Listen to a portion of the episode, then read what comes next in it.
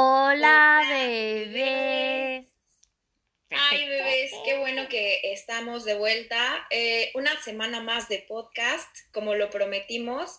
Y esta semana además eh, venimos con un podcast diferente porque es la primera vez que también estamos grabando. Cada quien está en su casa. Es la primera vez que mi comadre y yo estamos separadas. Es muy triste, la verdad no se siente igual, extraño ese contacto, extraño a mi comadre, pero bueno, se hace lo que se puede con lo que se tiene. Y bueno, en estos tiempos de pandemia también la verdad es que... Coronavirus.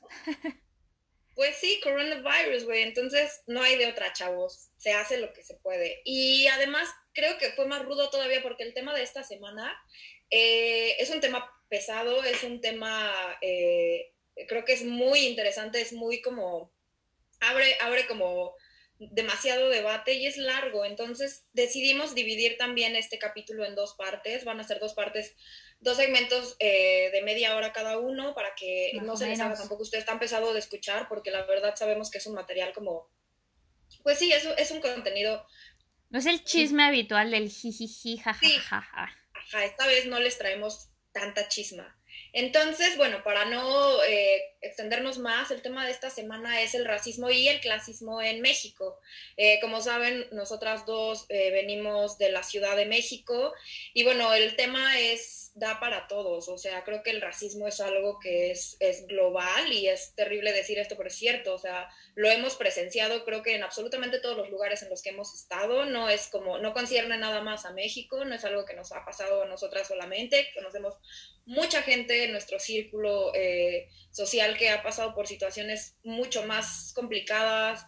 Eh, en fin, es, y, creo que al final es algo que queríamos tocar porque desde que empezamos este podcast eh, dijimos claramente que no poseemos el conocimiento que tenemos es empírico. Hemos hablado mucho de este tema en, en pláticas entre nosotras y creemos que lo importante es visibilizar esto porque hay muchos temas que no se tocan porque son tabús o porque son temas delicados, en fin, o sea, hay infinidad de excusas para no tocar estos temas, pero creo que al final, mientras los tengamos escondidos en el closet, eh, van a seguir siendo un problema y esto nos concierne absolutamente a todos. Entonces, si no lo hablamos, ¿cómo queremos arreglar el problema? O sea, Exacto. creo que creo que es el momento para nosotras al menos, fue como, hey, es importante, queremos tocar este tema, queremos hablarlo y pues no sabemos qué reacción va a generar en nuestro público, eh, pero sabemos que es algo que queremos totalmente discutir y sacar el tema y ya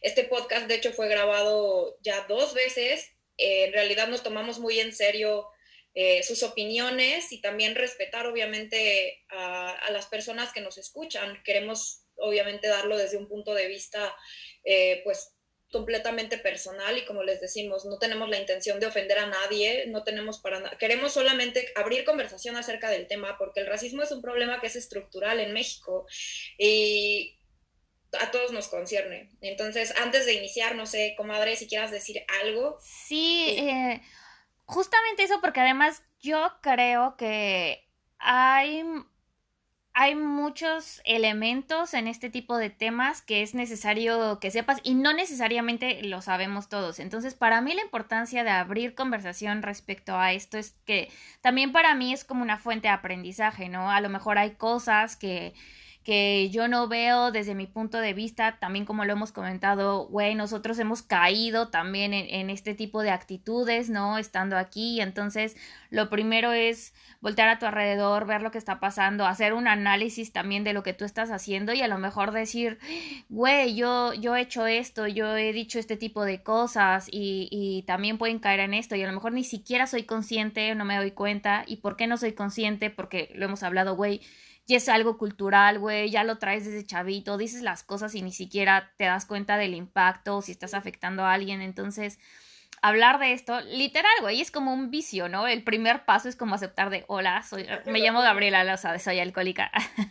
Amiga, lo sé, los 12 pasos. E, exactamente, y a raíz de eso, pues entonces empiezas a aprender, escuchas eh, la experiencia de otras personas y empiezas a saber más al respecto, o sea, la, gente que te puede decir, güey, estás equivocado en esto, estás equivocado en, en esta otra cosa, y aprendes y al final pues al final lo hemos dicho muchas veces, la, la educación, aprender, hacer esta revisión constante de lo, de lo que pasa, de, de, lo que tú haces, es la única manera en la que vas erradicando este tipo de actitudes, ¿no? De manera interna y también de manera externa. Entonces, esa es para mí la importancia de, de en este podcast, a abrir esta conversación y tocar este tema que, como dices tú, eh, puede parecer delicado, como, güey, eh, yo tenía muchas dudas, eso sí, eso no, pero... Vamos a tocar temas muy chistosos, pero es de, déjalo ahí, porque, y es como, no, güey, es como, tienes ahí el esqueleto en el closet, tienes que hablar de ello, porque es muy importante, y te digo, nos concierne a todos, mientras evitemos hablar de esto, estamos siendo parte del problema, ¿sabes?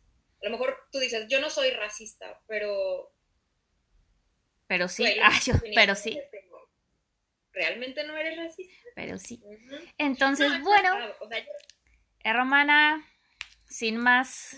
I miss you. Sí, me too. Sin más preámbulo, hermana.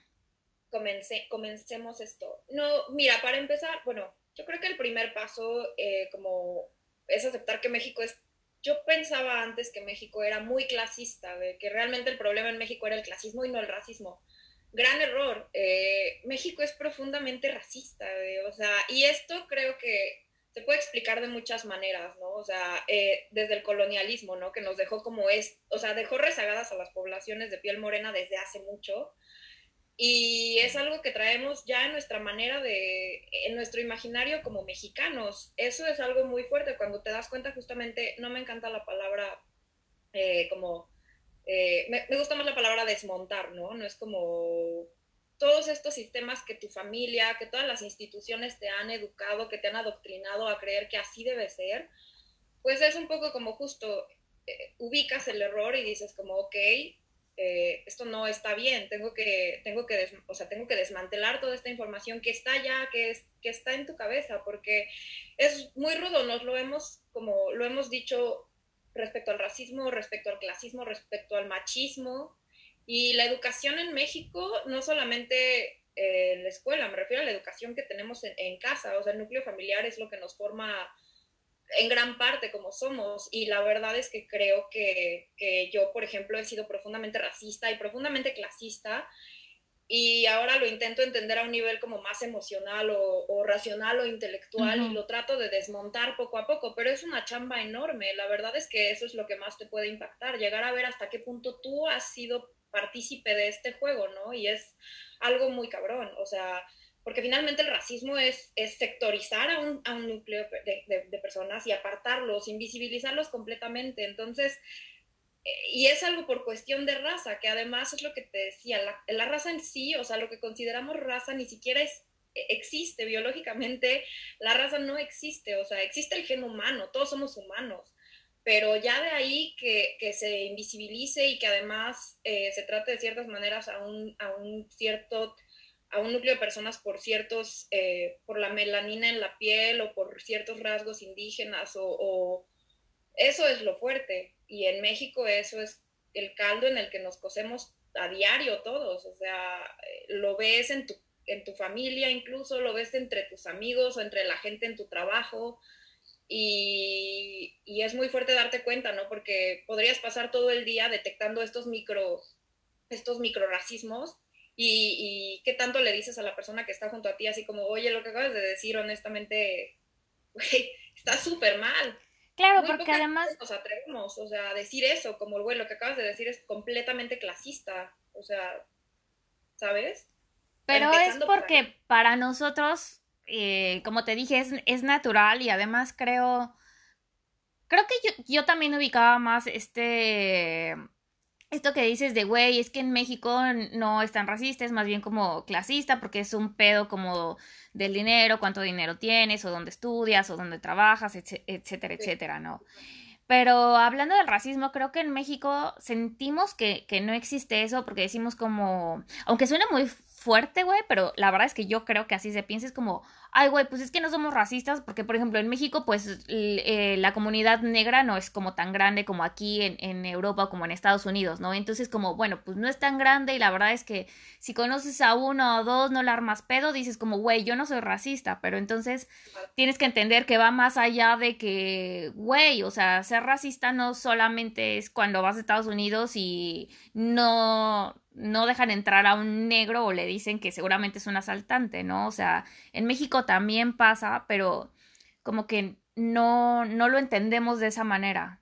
Solamente es como, güey, uh, como no le estoy diciendo nada a la comunidad, no sé, africana, no, no soy racista y tan tan, pero por ejemplo, lo que dices de las comunidades indígenas, claro que pasa y pasa todo el tiempo, pero en México siempre decimos como, ay no, o sea, yo no, yo nunca, nunca, no jamás, pero si, si, si tú a alguien en México le preguntaras como, claro, tú perteneces, por ejemplo, a estas comunidades indígenas, sería automáticamente este de, no, no, no, no, no, o sea, yo la respeto, pero yo no, o sea, yo no soy parte, ¿sabes? Como cuando la gente de pronto dice como, no, güey, yo respeto muchísimo a los homosexuales, pero si les dices, bueno, si tu hijo, tu hermano, tú, no, no, no, es como, jamás, ¿sabes? Entonces dices, güey, entonces sí hay algo de homofobia en ti.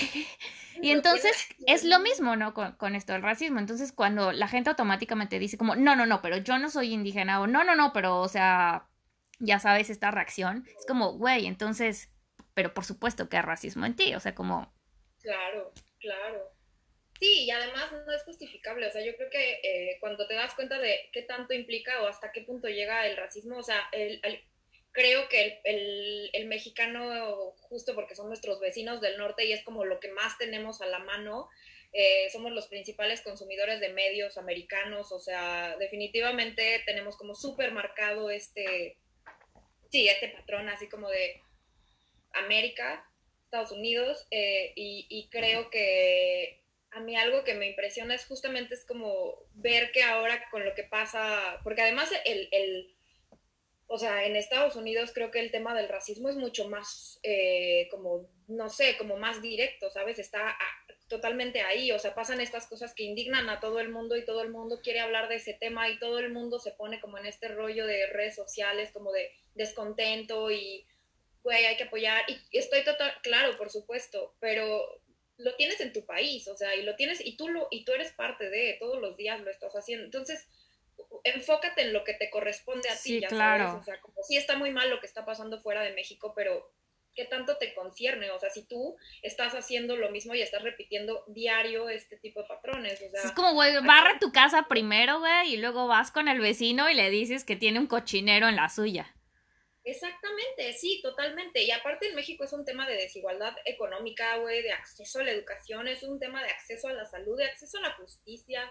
O sea, no hay ni, o sea, hay, hay mucho cochinero, entonces creo que deberíamos empezar a enfocarnos en nuestro, como dices, en nuestra casa y dejar de, o sea, no estoy diciendo no apoyen, no les corresponde. Claro, si ves injusticia en cualquier sector y en cualquier parte del mundo, obviamente te afecta porque eres empático y porque qué bueno que haya humanidad en ti, pero también deberías de ver tú como dentro de ti qué puedes hacer para cambiar eso y mejorar. Y suena muy, suena muy forever y suena muy así de sí, o sea, claro, vamos, empieza por ti, pero sí, o sea, de entrada lo primero que puedes hacer sí es como checar lo que tú puedes cambiar en tu persona, güey, o sea, tus comentarios, lo que la gente alrededor de ti dice y cómo puedes influenciarlos o como decías, tal vez no se trata de cambiar al mundo y de que lo que tú dices es lo que se tiene que hacer porque tú estás en lo correcto, no es eso, es como abrir, o sea, abrir el debate un poco, dialogar acerca de eso y es como, ¿estás seguro? Porque pues no sé, hacer ese tipo de chistes o ese tipo de comentarios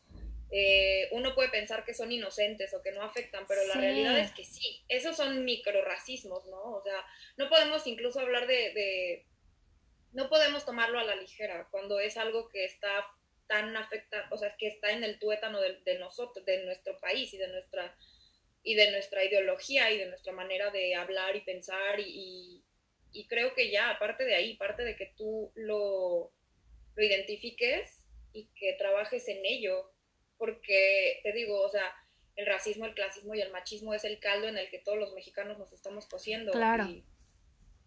Y, está muy bien, yo creo que está muy bien O sea, sobre todo, güey, si son tus amigos los que te dicen, yo tengo un amigo, ay, amigo, ya sabes y que estoy hablando de ti, que siempre me dice como, güey, no, ese comentario no, así como, como perrito con periódico, güey, así de, ese comentario está muy mal, Gabriela, y yo, ay, sí, está muy mal, pero al final siempre es más fácil que tus amigos te hagan ver estos errores y que digas, mm, bueno, voy a pensar, está bien, ok, lo voy a reflexionar.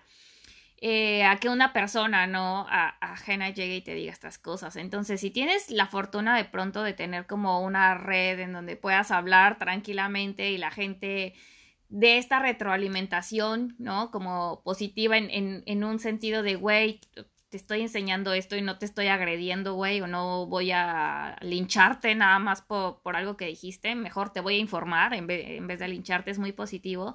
Y si no, si, si de pronto te topas con alguien como muy agresivo, ok, no es fácil de, de asimilarlo, pero igual también puedes tomar eh, sus comentarios y decir, ok, no es la mejor manera en zen, en mood zen, pero pues a lo mejor algo de lo que me está diciendo es cierto, ¿no? A lo mejor algo de lo que de lo que dije no está bien, llevártelo a tu casa y decir, voy a hacer esta revisión.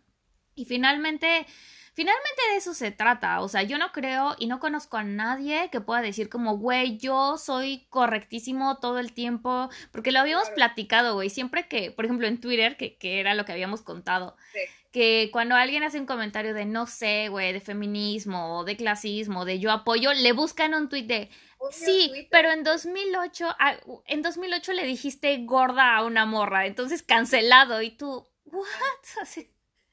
pero bueno, como la red social del hate, güey. Yo no podría. Tú eres muy twittera. Yo la verdad es que me meto O sea, sí, pero no. O sea, yo solo leo. Ah, yo, yo nunca participo, güey, porque digo, tampoco es como de salud mental estarme peleando con todo el mundo. Y a veces digo como, güey, tengo tantos problemas en mi vida, así como, güey, necesito encontrar güey, ya sabes, lo de siempre, güey, necesito un trabajo, necesito una visa, necesito eh, la escuela, necesito que digo, ay, güey, no me voy a pelear con gente que ni conozco. pero, me ha pasado de ahí saca toda su información. Y eso también es súper importante decir, güey. O sea, mira, yo creo que empieza primero, o sea, la educación que recibimos es profundamente sexista, machista, clasista, racista, todo, ¿no? Y hay que tomar en cuenta que vivimos en un país que durante un chingo de tiempo fue autoritario, güey. O sea, lo que, y tú, o sea, sabes, es como lo que se decía la regla, no hay más, no hay manera de pensar. O sea, ahora las redes sociales, como decimos siempre, son un arma de Sí, han abierto pero bueno, las tenemos a la mano, podemos ver cómo, nos, cómo, cómo las manejamos y qué contenidos eh, queremos consumir.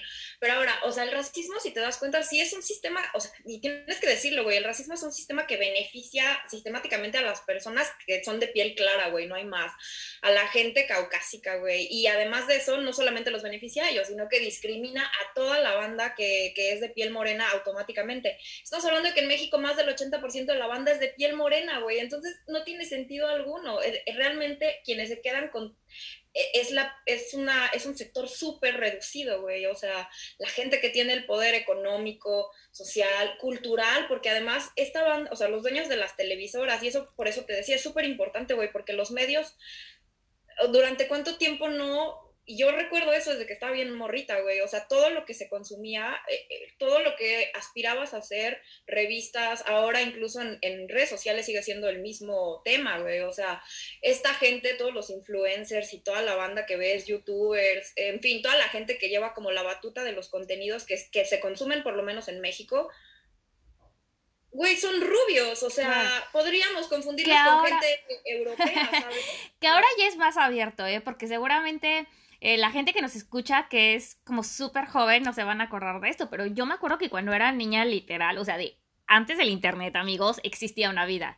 Y literal, o sea, las noticias era como, güey, era el canal, lo que decía, el canal de las noticias, y no había otra manera de, de, obtener información, ¿sabes? Y ahora, pues, como dices tú, afortunadamente puedes obtener como información, retroalimentación de muchos lados, que es un arma de doble filo, porque también puedes obtener información muy pendeja de otros lados, y entonces, pues, eh, o sea, como no tener información tú misma veas. No tener información o obtener información como sin sentido muy pendeja, pues las dos cosas son para mí igual de negativas. pero por lo menos dices, ok, hoy si, si rascas más y averiguas más, necesitas tener tú primero la iniciativa de querer saber más, de ir más allá, pero por lo menos tienes esta, esta habilidad de, de, decir la información, pero es verdad, o sea, en esas épocas en donde no estaba tan abierto como ahora, que es como antes de Internet, claro, o sea, la gente que estaba en la tele... ¿Eh?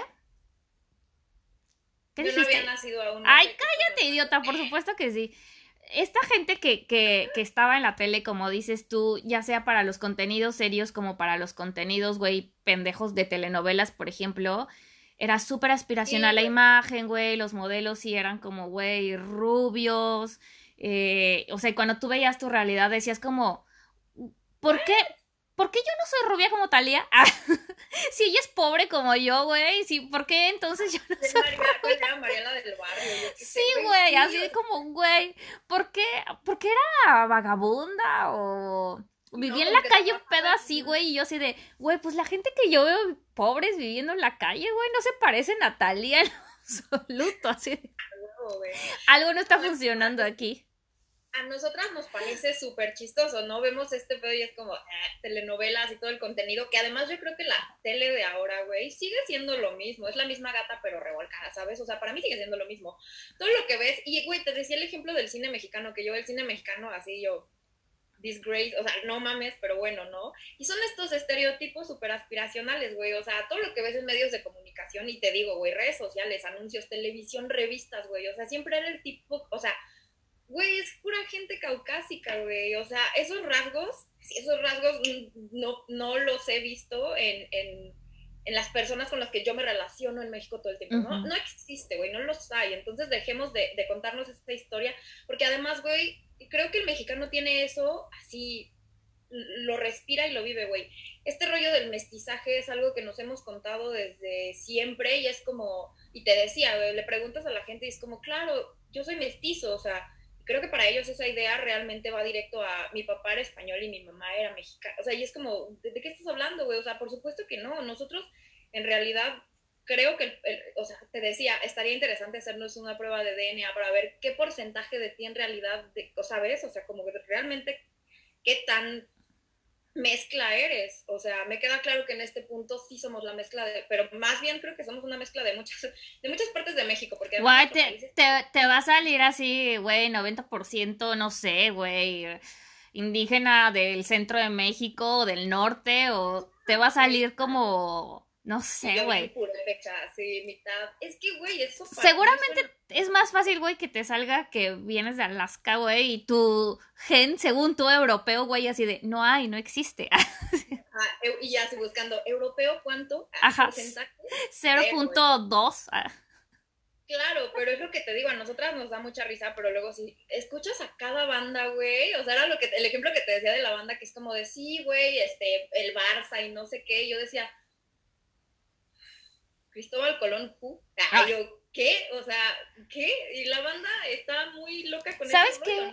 Yo, que... yo creo que, por ejemplo, si a la gente le preguntaras, o sea, como una encuesta abierta solo a lo pendejo de Güey, ¿crees que los ancestros de tu familia, no te estoy diciendo tu papá o tu mamá porque son muy inmediatos, pero en algún punto de la vida crees que, por ejemplo, tuviste algún ancestro español o algo así? Seguramente, seguramente, eh, o sea, no he hecho esta encuesta, amigos, pero seguramente es lo que me estoy imaginando. Mucha banda contestaría de sí, claro, sin pedos, por supuesto, este, no dudaría que tuviera algún ancestro por ahí español. Pero si llegaras con la banda y le preguntaras como, güey, ¿crees que en alguna parte de tus ancestros tienes como, no sé, algún ancestro totonaca, tolteca, olmeca o algo así, seguramente la banda diría, esto es lo que me imagino, ¿eh? Pero es más, voy a hacer una encuesta en Facebook, güey, para ver. Así yo. Exacto. Y seguramente la banda diría, ah, no lo creo, ¿sabes? no. Y, y, probablemente es totalmente lo opuesto. Sería interesante hacer eso, fíjate. lo, voy a hacer. Esa es mi hipótesis. Esa es mi hipótesis tema de tesis, güey, ya, de aquí al doctorado otra vez, ya. Hermana, si estuviéramos juntas aquí, aplicaría puñito. Ya me animé a la, a la cámara. Sí. Puñito a la cámara. No, pues la verdad es que yo sí he pensado mm. eso y he dicho como, no, se encanta, ¿no? Decir así como, claro, somos mestizos, venimos también de una parte española, español igual a europeo, europeo igual a, uff, súper bien todo, ¿no? Qué estás hablando, güey? O sea, no es así la realidad. Y el mestizaje es una mentira que nos han contado y que nos hemos contado y que ya forma parte del imaginario de cualquier mexicano, pero creo que está muy distante de ser real. Entonces, mm. y también, pues, güey, volvemos a lo mismo. O sea, lo que te decía, creo que la narrativa en general que se cuenta, güey, está, está dictada por y lo siento, no les, o sea, no es tirar hate, ¿no? Pero siempre son, o sea, los medios están dominados por hombres blancos hetero, cisgénero, güey. O sea, no hay más. Hombres blancos, heterosexuales, cisgénero. Es lo que quienes están hasta arriba y quienes dicen que sí, que no, que, que se cuenta, qué historias son dignas de contar, qué, historias no valen la pena. Entonces era lo que te decía. Para mí la verdad es que mucha gente creo que causó revuelo cuando Yalitza Aparicio salió en, en Vogue y fue como, güey, yo recuerdo que en redes sociales todo el mundo retuiteaba y reposteaba esta imagen, ¿no? Que además las fotos son de excelente calidad porque obvio Vogue, güey, era increíble y era como súper bonito, güey, todo lo que se había, ya sabes, o sea, eh, los, vestuaristas utilizaron como, eh, o sea, todo era como una temática oaxaqueña, ¿no? o sea, el lugar era hermoso, en fin, y al final de cuentas era lo que yo te decía, yo creo que no hay suficientes voces realmente para hablar de una representación, o sea, no existe una representatividad de los pueblos indígenas en México. Y no solo, deja tú los indígenas, también hay, hay, hay sectores que ni siquiera se toman en cuenta. La gente, o sea, la gente, hay, hay negros, hay asiáticos, hay de todo en México. O sea, pero hay tan poca visibilidad a estas personas que ni siquiera se toman en cuenta. Entonces, yo de verdad creo que no sirve de nada poner a Yalitza en la portada de Vogue y que la retuitee todo mundo, güey. Si además de eso, pues todas las personas que están detrás, güey, los fotógrafos, los camaristas, o sea, editores, toda la banda que se encargó de ponerla en la portada, son blancos burgueses, no nos sirve de nada. Para mí, eso es como exponer una artesanía. O sea, es como, aquí tienen su representatividad ya, todos felices. Sí, claro. y es como, no, de hecho, al contrario, me hace ver qué tan lejos estamos de, realmente de estar orgullosos de nuestras raíces y de lo que somos y de lo que representamos, porque esa es nuestra realidad. Sí, porque al final lo que hablábamos era que el mismo círculo de control o de poder son los que están dictando qué aparece y qué no. Y yo lo que te comentaba, que esto lo comentábamos justamente en la grabación previa, es eh, lo puedes tomar desde dos puntos de vista. Es como, güey, exhibirlo porque está de moda, porque vende o porque realmente tienes una conciencia social, porque te interesa el tema, porque quieres que ahora aparezca. Y yo te puedo decir, o sea, yo que trabajé en marketing, te puedo decir como, güey, no te engañes, hay un porcentaje de ambas razones. Seguramente alguien por ahí dijo, sí, claro, ¿por qué no? Es importante, el tema me interesa y hay que hacerlo. Pero hay otro, hay otro porcentaje, güey, de las razones, porque todo lo que ves en, en, medios, etcétera, etcétera, tiene también una razón financiera detrás. Entonces también está otro porcentaje que es como, güey, lo vamos a hacer porque está de moda, porque vende, porque es lo que ahorita se está consumiendo, porque, güey, o sea, hay razones financieras detrás, nosotros no estamos aquí como asociación ni, ni sociedad civil. Sí, esto no es caridad, esto no es caridad, entonces tenemos que poner estos contenidos porque son los que venden, etcétera, etcétera. Entonces, para mí, o sea, yo tampoco te voy a decir como, güey, no hay que consumir eso porque parece como si fuera una artesanía o cosas así, pero yo creo que en el caso de ella, por ejemplo, estando del otro lado, creo que también lo puedes aprovechar. O sea, si ya sabes que te estás metiendo a la boca del lobo, a, a, a este círculo cerrado en donde solo algunos controlan, ¿no? Y, y tú eres la que está ingresando. Entonces, yo creo que, que, que, que ella es como súper inteligente y creo que también lo, le puedes dar la vuelta, ¿no? Y decir como, ok o sea, tú me estás usando como para tu imagen social y porque además estoy de moda y vendo y estas cosas. Porque me estás dando cámara, yo voy a hablar de mí. Exactamente, a aprovechar la plataforma tan grande porque hay que ser sinceros. De otra manera, si lo quisieras hacer fuera de todos estos este, dueños de, de, de estas grandes plataformas, si lo quisieras hacer fuera de eso, tu alcance sería súper chiquito, güey. Y seguramente hay quien lo logra y hay quien logra un buen alcance, pero pues a lo mejor es uno de uno de cada 100 que lo intenta, ¿no? Y si tú tienes la oportunidad desde el momento uno de llegar a una plataforma inmensa, pues entonces, güey, ¿por qué no aprovecharlo y decir como, ok, tú me utilizas, pero yo también, y a partir de esto voy a contar mi mensaje, ¿no? Y lo, y, y lo voy a expandir y solo de esa manera vamos a, avanzar de algún modo. O sea, no hay que cerrarse y decir como, güey, lo hicieron porque son súper buena onda, güey. eh, no. Al fin nos están haciendo caso. Pero también es como, ok, ya abrieron la puerta y pues entonces eh, se puede entrar con... sí, y, y, se puede llegar con este mensaje a, a mucha más gente, ¿no? O sea, es como así de poquito en poquito ir abriendo el cambio, güey. Eso es lo que yo veo. Em, estamos aquí para hacer eso hemos venido a revolucionar.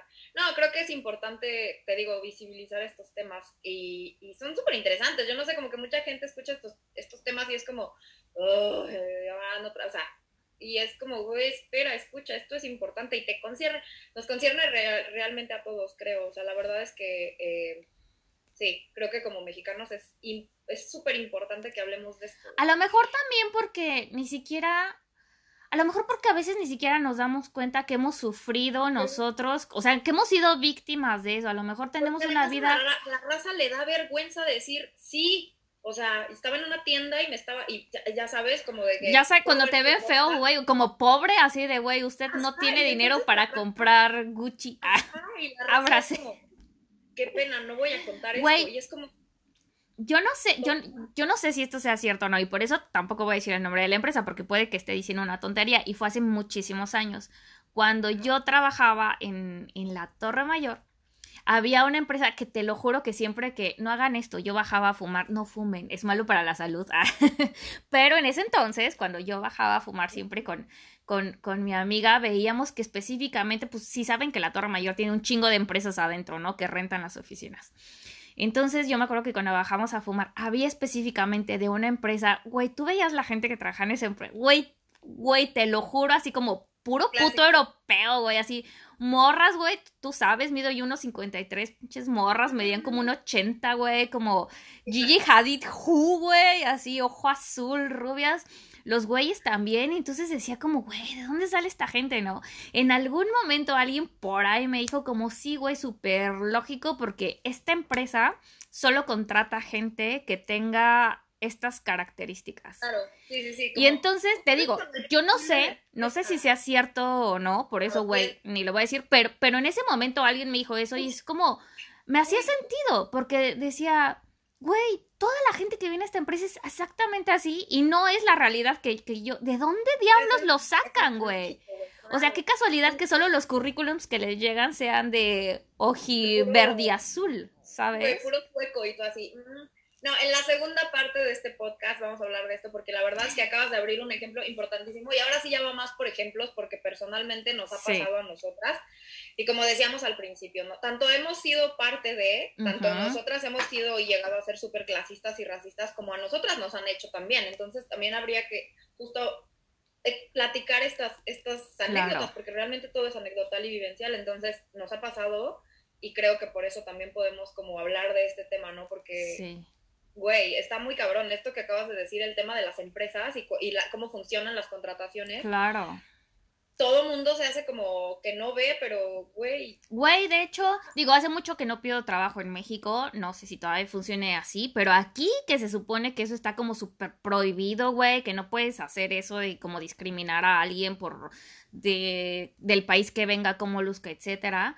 Por ejemplo, se supone, en, en, la escuela, ¿te acuerdas que tuvimos como esta materia de, um, como de recursos humanos, güey, para pedir trabajo? No me acuerdo cómo se llamaba.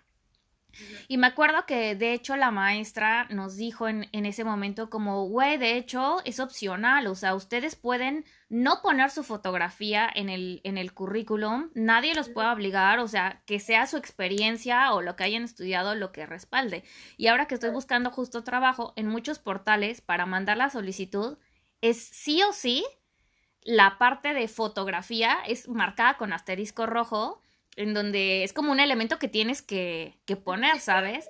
O sea, digo, finalmente podría poner un cuadro blanco solo para subir la imagen, pero si te están diciendo que a fuerza necesitas una fotografía es porque la gente quiere ver tu cara, y sí es cierto, es como, güey. demandísima. ¿Qué tiene que ver mi cara con el puesto que estoy pidiendo, no? O sea, mmm, pero te das cuenta que existe, ¿no? Entonces, me parece que en México, te digo, no estoy, hace mucho que no pido trabajo en México, pero me parece que funcionaría igual. Estoy muy segura que. Yo creo que en México es peor, o sea. Güey, o cuando te ponen así como, güey, pero excelente presentación. Es así como. Sí, güey. ¿Qué quieres decir con excelente presentación, güey? O sea, güey, pues me bañé, me desenredé el cabello y sé un chingo, tengo un chingo de experiencias al puesto que me estás pidiendo y tengo un chingo de estudios y con eso te basta, ¿no? Pero siempre es el Claro. excelente presentación, like, what do you mean? Like, tengo que Sí, medir sea, tanto. ¿Es una entrevista laboral o es un casting? güey? Ajá, esa- exactamente. Hermana, muy bien. La segunda Comadre. parte va a estar segunda parte se viene ruda, empezamos viene ya ruda. bastante recio, nos vamos a ir recio con este tema, pero bueno, eh, como siempre, ya saben, les dejamos rápidamente nuestras redes, sociales. Saben que nos pueden contactar eh, con quejas, dudas y comentarios al mail que es quemarlasnaves.podcast arroba gmail.com y bueno, mi arroba de Instagram es arroba mayamucas y el de mi comadre es Gap 0506. Dos semanas consecutivas de memoria. es un gran logro para mí, gracias. Güey, no pues, sí, definitivamente. Entonces, eh, creo que es todo por el momento. Nos vemos en la segunda parte. Esperamos que eh, haya sido. Y mientras, güey, que manden así como comentarios, güey, a mí también me pasó eh, y así, para enriquecer más el Pues tema. sí, en realidad, incluso, o sea, los vamos a guardar en el anonimato, no se preocupen. Y esto también va a estar en video, entonces eventualmente van a poder poner todos sus comentarios, canal, que, canal de YouTube, en, en- ahora sí vamos a estar everywhere. En todos lados, Todos amigos. lados. Claro, porque la cuarentena nos va a dar tanto tiempo libre que vamos a acabar haciendo, bueno, no, todo. Ya sé, güey. Un imperio, güey, del podcast. Vamos a crear nuestro propio imperio, güey. Así que, pues bueno, sin más, nos vemos en el Bebés. siguiente capítulo, parte 2 de este podcast de Quemar las Naves. Comadre, love you. Besitos, los amamos. Bye. Besitos a todos.